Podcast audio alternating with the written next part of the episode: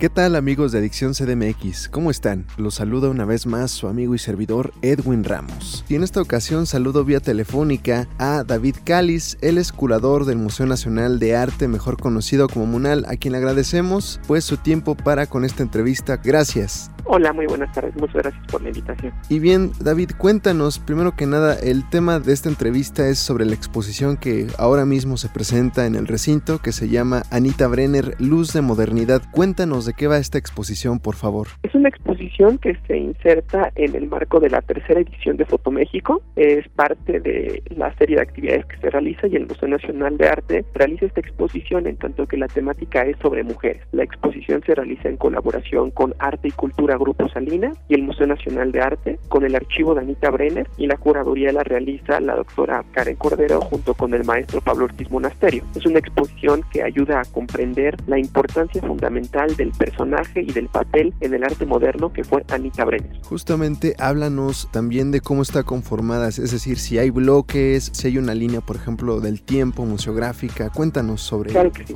La exposición está constituida a través de cuatro núcleos importantes. Cada uno de los núcleos tiene una prioridad. El primero se titula Anita. El primer núcleo lo que va a hacer es revelar el personaje. ¿Quién fue Anita Brenner? ¿Dónde nació? ¿Cómo creció? ¿Cuál fue su formación? Anita Brenner fue antropóloga, escritora, traductora, editora, promotora cultural, reportera. Fue un crisol de posibilidades dentro de su formación y este primer núcleo nos ayuda como a comprender al personaje, la construcción que se ha hecho de Anita Brenner y cómo se ha referido frente al mundo. Los otros tres núcleos, el segundo es sobre su libro más importante que es Idols Behind the Altar, nos ayuda a entender cómo construyó la identidad de lo mexicano. Hay un tercer núcleo que se titula Una mirada política, sobre cuáles fueron sus tendencias políticas, su acercamiento al trotskismo, pero también esta mirada de ir como corresponsal de guerra a la guerra civil española, escribir para el New York Times y tener como este referente libertario hacia lo político. Y el último núcleo se titula México Dismont. Es un núcleo dedicado a la revista que lleva el mismo nombre, una revista mensual que tenía como objetivo posicionar a México a nivel internacional como el lugar turístico por antonomasia, pero también incentivar la economía y la inversión extranjera en México. Es una etapa importante ya que Anita Brenner transcurre desde la época postrevolucionaria hasta la época moderna, la década de los 50 y los 60, la modernidad de México. Y también háblanos sobre cuántas piezas hay, si se conforma de fotografías, obras de arte. Platícanos, por favor. Claro que sí. La exposición está constituida por 419 piezas. Le comentaba, muchas son del archivo de Grupo Salinas, Arte y Cultura Grupo Salinas, y otras más del acervo constitutivo del Museo Nacional de Arte. Contamos con fotografías, con grabados, con pinturas al óleo, con dibujos, con esculturas, con documentos personales de Anita Brenner que nos ayuda a comprender el personaje y que también nos ayuda a hilar las historias que se generaron en la época en la que Anita Brenner estuvo transitando aquí en México. Es muy importante que entendamos que es una exposición de gabinete, de archivo y la importancia de los archivos como una fuente histórica de conocimiento para que podamos realizar las investigaciones y se pueda también ampliar el panorama para que la gente y el público tenga una experiencia diferente. Igual desde tu perspectiva como curador, cuéntanos qué aspecto tú notaste o notas más sobresaliente de la obra de Anita Brenner y que por supuesto pues se exhibe en esta exposición. La gran capacidad que tiene Anita Brenner para poder estar en dos momentos históricos importantes. El post-revolucionario con personajes de la talla de Diego Rivera, Concha Michel, Frida Kahlo, José Clemente Orozco, Jean Charlotte, relacionarse con esas personalidades, solicitarle a Tina Modotti y a Edward Weston que tomen fotografías. Esas fotografías las encontrarán aquí en el Museo Nacional de Arte, fotografías de las islas, sobre todo de la isla de Janitzio, el lago de Pátzcuaro, fotografías muy bellas que son referente directo para la identidad mexicana, pero también la capacidad que tiene Anita Brenner para comprender la modernización de México de los años 50 y 60, la edición de su revista y con ello una transfiguración de lo que representa México a nivel económico, turístico, artístico, antropológico y cultural. Esa faceta que tiene Anita Brenner como escritora, como antropóloga, como editora, porque ella también era responsable de la edición de México Dismón y toda esta calidad como una mujer extraordinaria que fue Anita Brenner y que pudo aglutinar y articular a estas personalidades dentro de su revista.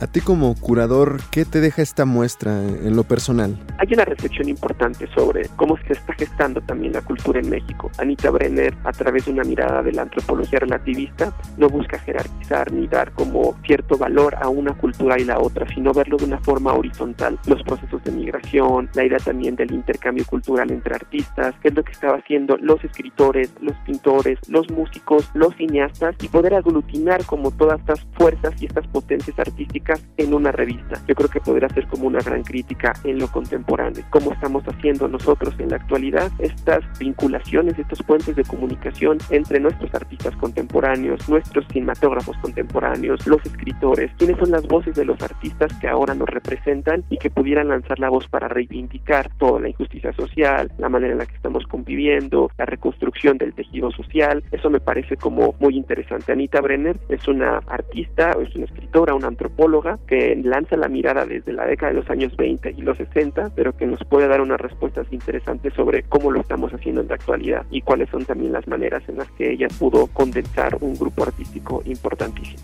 David, coméntanos también hasta cuándo estará disponible esta muestra. La exposición estará en el Museo Nacional de Arte hasta el domingo 23 de febrero. Pueden venir a visitarla de martes a domingo, de 10 de la mañana a 6 de la tarde. Finalmente, al inicio de la exposición justo hay un retrato de Anita Brenner, acompañado de una cita, ¿no? Que dice, una vez que el polvo de México se ha instalado en tu corazón, no descansarás en ninguna otra tierra. Te pregunto, ¿esta muestra quita el polvo del tiempo en el que Anita Brenner pues ha estado en silencio, aun cuando como bien nos mencionas, fue una promotora del turismo cultural de México. Es una figura muy importante. El Museo Nacional está preocupado también por colocar y sobre todo reivindicar estas figuras femeninas que se muestran dentro de la producción artística. Es importante mencionar que en el 2007 ya hubo una exposición sobre Anita Brenner en el Museo Mural y que también tuvo como una temática dedicada a ella, pero es la primera vez que se presenta una muestra en el Museo Nacional de Arte sobre esta extraordinaria mujer. Es una mujer fuera de serie y que si bien pues, nosotros también tratamos de plantear que haya la posibilidad de ampliar los horizontes referente a las propuestas artísticas y estéticas e históricas dentro del museo.